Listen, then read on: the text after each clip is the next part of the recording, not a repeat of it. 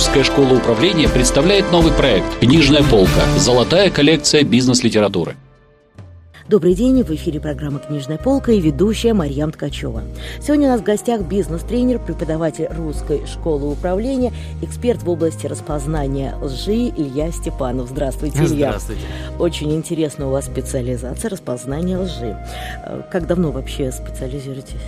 О, идет сейчас 13-й год, как я работаю в этой сфере, и получается, да, настолько вот долго.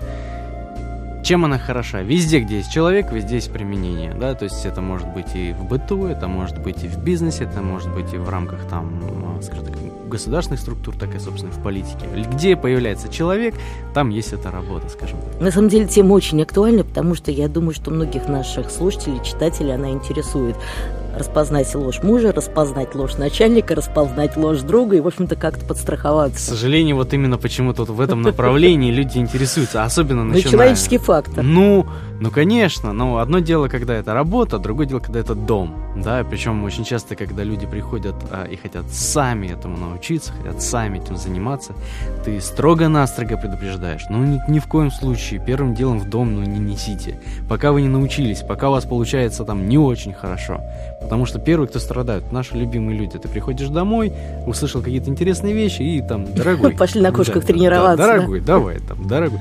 Они же не знают, что вы от них хотите, они же не знают, зачем зачем этого? Они раздражаются, они напрягаются. А, надо брать незнакомых людей, улица, там, метро, магазин, транспорт, ну где угодно, на самом деле. В любой очереди, где стоишь, можно потренироваться. Я правильно понимаю, что начинать надо все-таки с себя, потому что прежде всего мы сигналы э, транслируем во внешний мир, mm-hmm. ну, чтобы управлять кем-то другим. Наверное, зависит от задачи. Вот на самом деле чаще всего, я бы сказал, надо начинать не с себя, а с других людей. Если мы представим вообще наше человечество как такую вот картинку пазл, именно разложено много кусочков, то мы это один кусочек. Все остальные люди это вот все 99 там, тысяч кусочков и так далее. Если мы знаем себя, но не знаем их, ну как-то не очень применимо к жизни получается. То есть я не знаю, как себя состыковать с другими кусочками, где вот эта вот выемка нужная мне. А если я знаю и умею работать с другими людьми, я могу к ним подстроиться, я могу войти в их зону доверия, я могу работать с ними, с любым. И сегодня вы об этом нам расскажете. Какую ну, да. книгу мы будем обсуждать? Ну, я так понимаю, что мы начнем с первой, а, точнее, самой такой в книги, которая бросается сразу так на виду. Это «Я слышу вас насквозь», насколько мне память а, не меняет. Да, отличная книга. Автор Марк Гоулстон. И э, книга достаточно нашумевшая. Она является своего рода Библией для многих переговорщиков. Вы согласны с этим определением? Я согласен с этим определением, потому что вот а, ценность книги, полезность книги такая, которая идет между строк, там красной нитью на протяжении всего произведения, это вот о чем стоит говорить, наверное, с детства. А, ребенку, любому переговорщику, взрослому человеку, какой бы работу ни занимался. Это когда мы коммуницируем с человеком, когда мы общаемся, фокусироваться не на себе, то есть мне надо, я хочу, там, услышь меня, там, на меня обрати внимание, а на собеседнике из разряда, а вот, а что с ним происходит, а там, что с ним делать?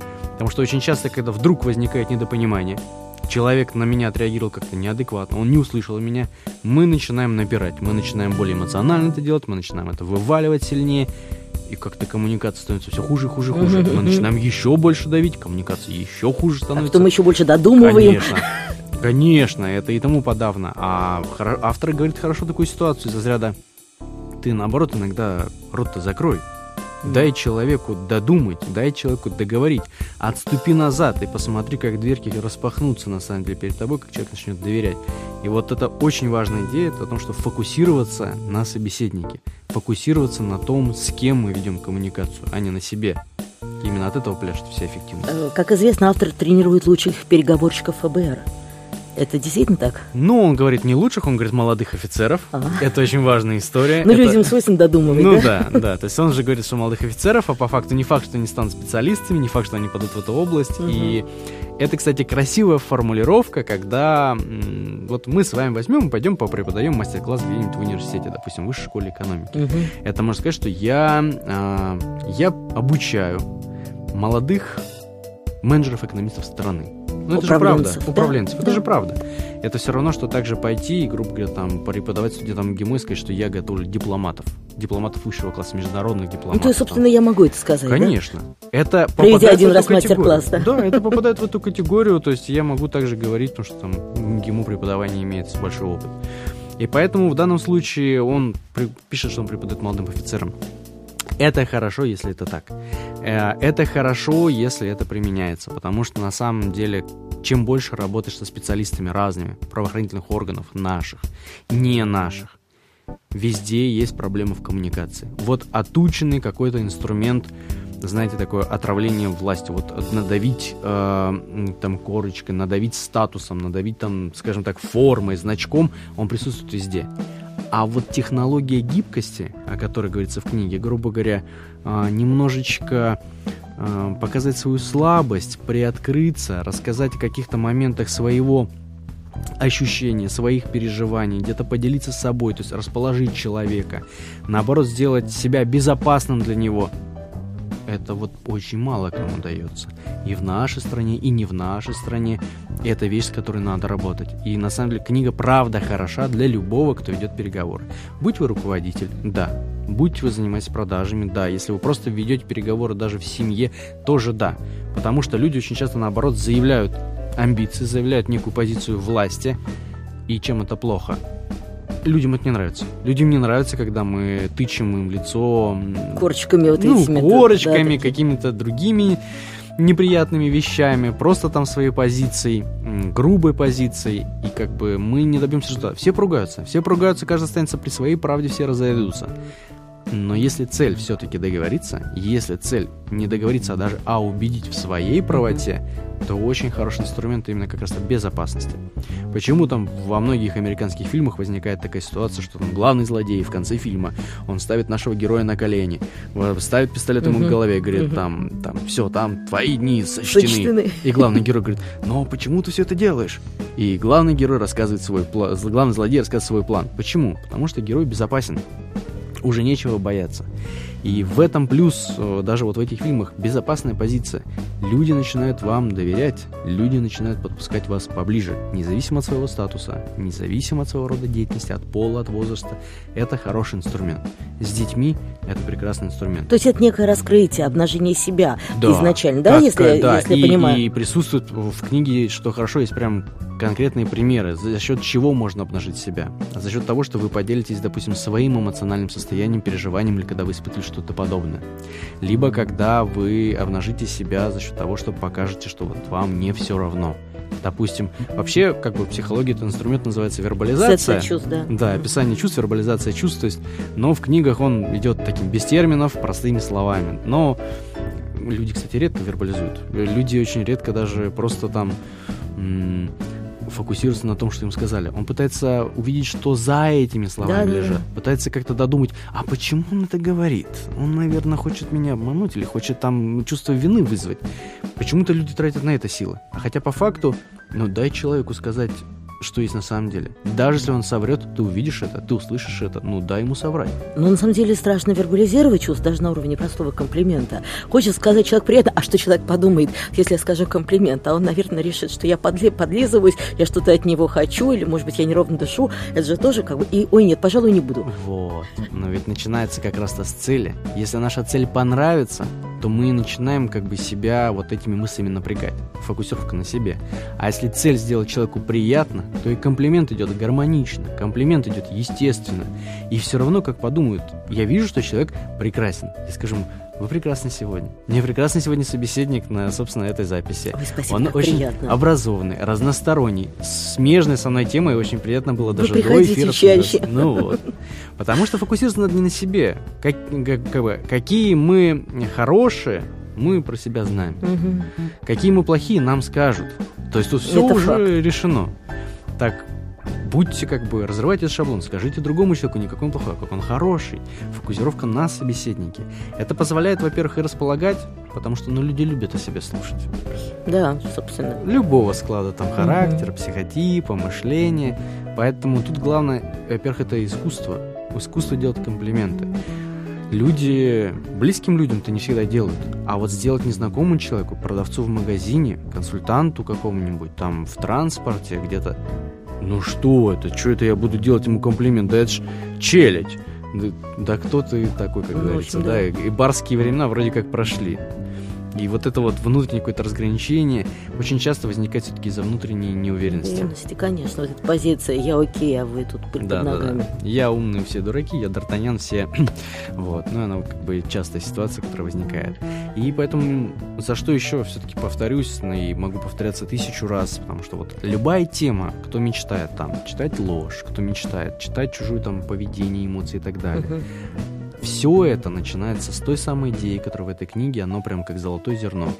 Начни фокусироваться на собеседнике, не на себе. Видь, как он отвечает, как он реагирует, слушай, как он отвечает. Будь, скажем так, что тебе должно быть важно, что происходит с ним, какой он, как он реагирует, расположить его к себе, приоткрыться ему, а не думать из-за ряда, ну-ка ты слушай меня, ну-ка ты давай-ка тут вот на колени, давай-ка я тут сейчас сам умный, я молодец. То есть есть в этом разница большая. Поменяйте точку взгляда, и ситуация начинает выглядеть по-другому. Как, как полководцы, как стратеги на войне. Иногда надо встать в Мгм. другое место, чтобы увидеть, как можно было победить или как можно действовать. Потрясающее название «Я слышу ва- вас насквозь». Ну, по идее, это э, э, слышать и видеть э, близкие понятия. Да. Но здесь как раз автор говорит, наверное, про активное слушание. Про активное слушание, про то, как разговорить человека. Ведь очень часто что люди? Мы им задаем вопрос, мы им задаем закрытый вопрос, который требует ответа «да», «нет». Очень часто я прихожу, когда работаю с продавцами больших компаний, ты говоришь, вы знаете, что такое открытые и закрытые вопросы? Они такие, да, знаем. Я говорю, ну ладно, что такое открытые вопросы? Это вопросы, которые не требуют там конкретного ответа «да», «нет» там и так далее. Ага. Я говорю, хорошо, давайте сыграем там, в простую игру, с которыми вот я работаю, Ага, играю с ага. детьми. Ты загадываешь, и они могут только открыто задавать. И поголовно первые 25 вопросов тут закрыты. Ты говоришь, Ну, казалось бы, да? казалось бы, вы только вы, вы покивнули головой, вы сказали, да, мы используем, вы продавцы. И в итоге ты даешь людям понимание, что когда я задаю закрытый вопрос, во-первых, люди больше закрываются, потому что да, нет, не происходит взаимодействия. Когда мы работаем с лжецом, закрытый вопрос, на него проще соврать. Мне проще соврать да, мне проще соврать нет, мне проще сказать не знаю, не знаю, Ну не да. знаю, ну просто не знаю. Чем как бы выстроить какую-то там полный ответ легенду. И поэтому это, к примеру, то же самое открытый вопрос, он позволяет разговорить человека, и тогда я могу его слышать, я могу слышать, что лежит дальше. Он начинает говорить о своей проблеме, он начинает говорить о переживаниях, он начинает говорить, что конкретно ему вот во фразе, грубо говоря, там, мне не нравится. Может сказать, ах, тебе не нравится? Может, Мгм. а что тебе не нравится? И мы начнем слышать, а что за этим не нравится, кроется. А что же на самом деле? Ему, оказывается, не, не ваш продукт не понравился. А вот сейчас он шел, его облила машина, нахамил человека, ему вот это не понравилось. Испортилось настроение, а это уже Конечно. результат. И оно все кроется. Так надо не, а, надо не обижаться, что ну, вот его не нравится, а вот, может быть, наоборот, выговорить его, отвлечь на какую-то тему, чаю предложить горячего как-никак, то есть, что многие люди Мгм, тоже могут забыть. мгм. И поэтому я слышу вас насквозь. В этой книге практически нет ни слова о том, что там а вот на лице возникла такая мимика, а вот такая невербалька. Четко вся книга про речевые там конструкции, про конкретные примеры приведения, причем после каждой главы, после каждой техники там идет пример. Наверное, там на страницу, на полстраницы, где-то больше о том, грубо говоря, как эта техника применяется. То есть в какой-то ситуации, там, продавца с покупателем, руководителя с клиентом. То- Поэтому, если вы читаете эту книгу, тут вот наглядно вам все покажут. Но вся книга, она про речь, про речевые инструменты. Давайте мы с вами резюмируем, Илья. Три позиции, почему нужно читать эту книгу.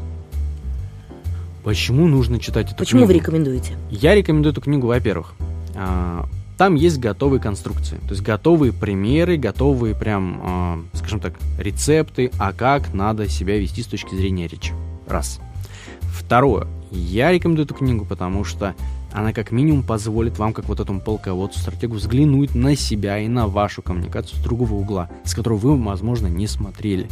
И просто, если вы начнете смотреть иначе, уже все может поменяться. Вы уже другие мысли себе в голове зародите. И третье, почему? Потому что речь проще поменять, чем что-либо другое. Мы говорим, мы общаемся, мы взаимодействуем. Это самый управляемый наш канал.